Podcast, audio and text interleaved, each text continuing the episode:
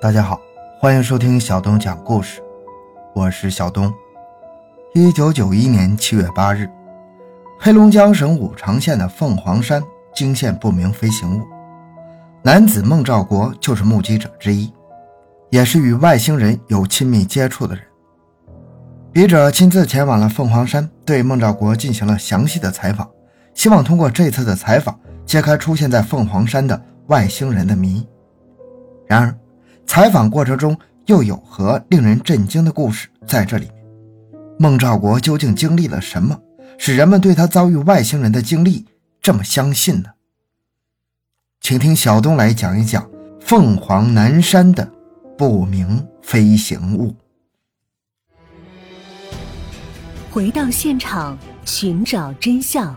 小东讲故事系列专辑由喜马拉雅独家播出。更多精彩，请关注同名微信公众号“小东讲故事”。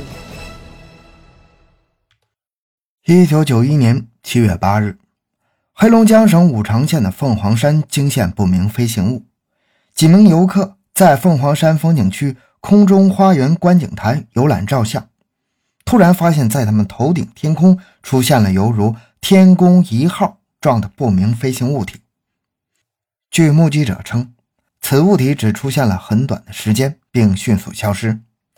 当时目击者除了来自省内绥化、通河等地的几名游客外，还有在观景台值班的景区工人师傅，约十个人左右。事发后，来自吉林华甸的五位游客到景区派出所报案，山河屯林业局将此情况向上级主管部门汇报，具体是何种飞行器，还是某种自然现象，无法确定。凤凰山其实常出现这样的场景，甚至现在也会不时有关凤凰山的 UFO 的报道。凤凰山坐落于黑龙江省东南部山区张广才岭西坡，位于山河屯林业局区内，总面积五万公顷，海拔一千米以上的山峰八十九座，主峰海拔一千六百九十米，是张广才岭之首。凤凰山以其恢宏而高远的气势，被誉为。龙江第一大山。第一次接触凤凰山外星事件的人，都会为其离奇的事件经过所吸引，笔者自然也不例外。一九九一年八月，我和吕英忠先生啊，这个我指的是笔者，参加北京召开的亚太 UFO 研讨会时，凤凰山事件是他的重头戏。当时来自各地的 UFO 研究专家热烈的讨论。在中国大陆 UFO 目击事件或第三类接触事件，虽然时有耳闻，然而像孟兆国这样离奇的事件，还是历年所罕见。本案之离奇，包括外星人对孟兆国进行采种，外星人带他参观飞碟基地，以及外星人之穿墙术、隐形等等现象，都非常的特别。当时我就和陈功富教授相约赴。凤凰山对当事人做全盘性的录影采访，一来是对本事件的真实性对所有关系人做访谈核实，二来对此重要事件做一记录实影，以供将来国内外研究者的参考资料。凤凰山地处偏远的山河屯，通讯条件非常差。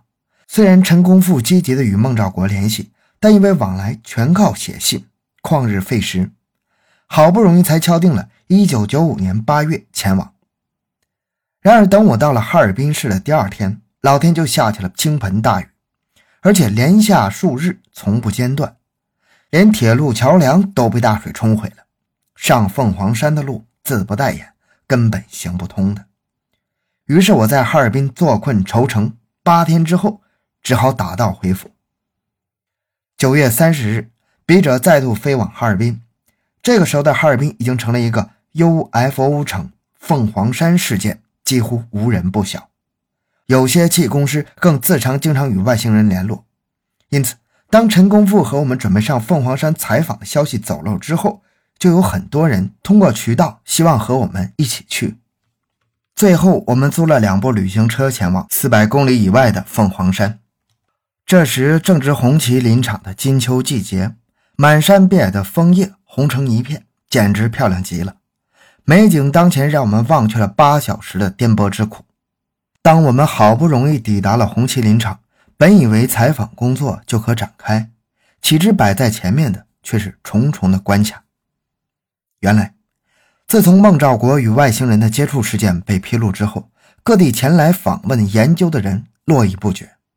孟所属的单位红旗林场早已经把孟兆国当棵摇钱树，对于各种采访设定高低不一的使用费，尤其是对海外来的人士，叫价简直高的离谱。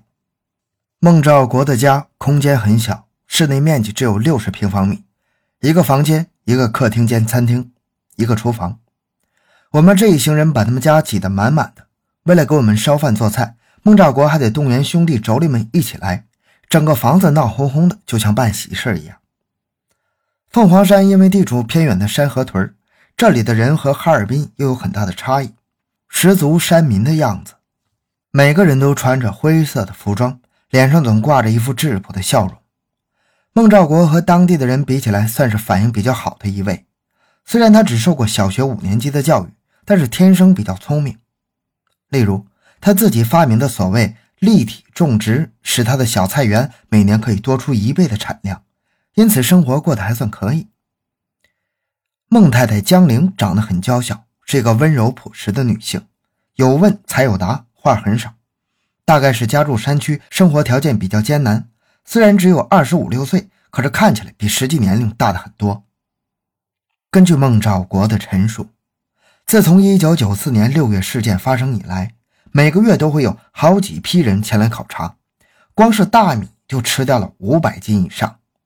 事实上，大大小小的考察报告都已经有人写了，因此这次笔者的访谈就着重在关键问题的取证。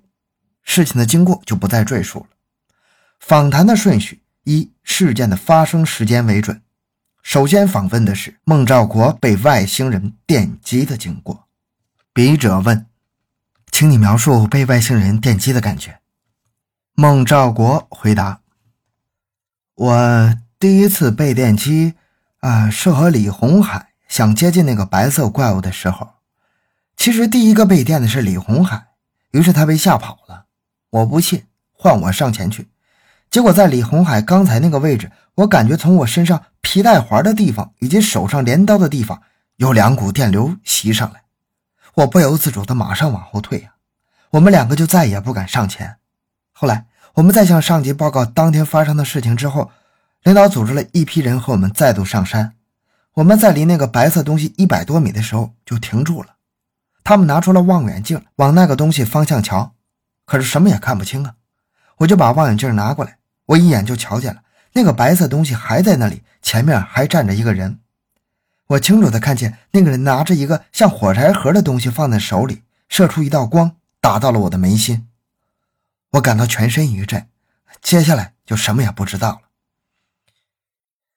为什么别人用望远镜什么也看不见，而你却能看见呢？这个，这个我也不知道。孟兆国被外星人电击之后，一般认为他会出现精神错乱、记忆丧失的现象。但是根据他恢复记忆以后的描述，当时确实是处在他与旁人无法沟通的现象。也就是说，梦所看到、所理解的和旁人不一致的现象。于是我访问了孟的四哥孟兆义。我问道：“嗯，听说事件发生以后，你一直在照顾你的弟弟。”是吗？啊，是是的，啊，从他在山上被击昏之后，一直到一个月后恢复过来，我大部分时间都陪着他。你弟弟被击昏后，你们怎么处置他的？啊，他像着魔似的，你对他说话吧，他听不懂，又好像很难过的样子。于是我们就把他抬到山上的棚子里，那是我们上山工作休息的地方。他在那里啊。又叫又滚的，两个眼睛瞪得像牛眼一般大，很吓人的，而且好像很怕铁质的东西。一有铁制品接近他，他就特别的抗拒，非得死命把那铁制品推开不行。听说孟兆国在棚子里还能倒立，是吗？对呀，他把棚顶都撑坏了。你们在棚子里看见有什么外星人吗？没有。女外星人的事后来我弟弟完全清醒以后说的。他说当时在棚子里就有一个女外星人。后来你们把孟兆国送到护理站后，听说外星人也来了，你看见过没有？没有，我从来没有见过。那段时间，孟兆国除了怕铁、怕光以外，嗯，你还有没有观察到他有什么特别的症状没有？哎呀，有一次我在家里看着他，他就躺在沙发上，不知怎么的啊，咚就掉了个头，换成这么睡。孟兆义比划着，意思是头脚一百八十度移位。他有没有起身？没有，他就这么直接掉过来了。这种情形。陈功副教授有一次到孟家做采访的时候，听说也是亲眼看见过一次。针对山上棚子里外星女人的事件，我又问了孟兆国：“那位女外星人长什么样子？”“嗯，她的身高有两米半左右吧，相当高，全身都包着紧身的衣服，只露出了两个眼睛和下体部位，两个眼睛就像牛眼那么大。”两兄弟的回答让笔者目瞪口呆，他们表情认真，说话逻辑正常。无论笔者如何询问细节，他们都可以答得出来，而且每次细节都对得上，看上去不像是说谎。然而这个事情太过离奇，让笔者暂时无法相信。接着，笔者与朋友一同寻访了当地的相关部门，那里的官员提供了一些珍贵的影像资料。照片上，游客背后天空悬浮着虫状飞碟。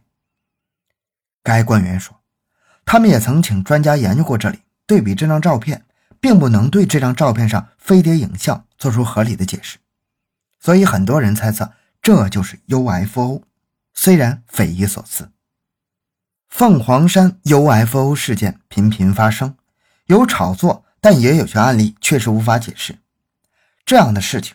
不知道以后是否还会发生。好，这期故事讲完了。小东的个人微信号六五七六二六六，感谢大家的收听，咱们下期再见。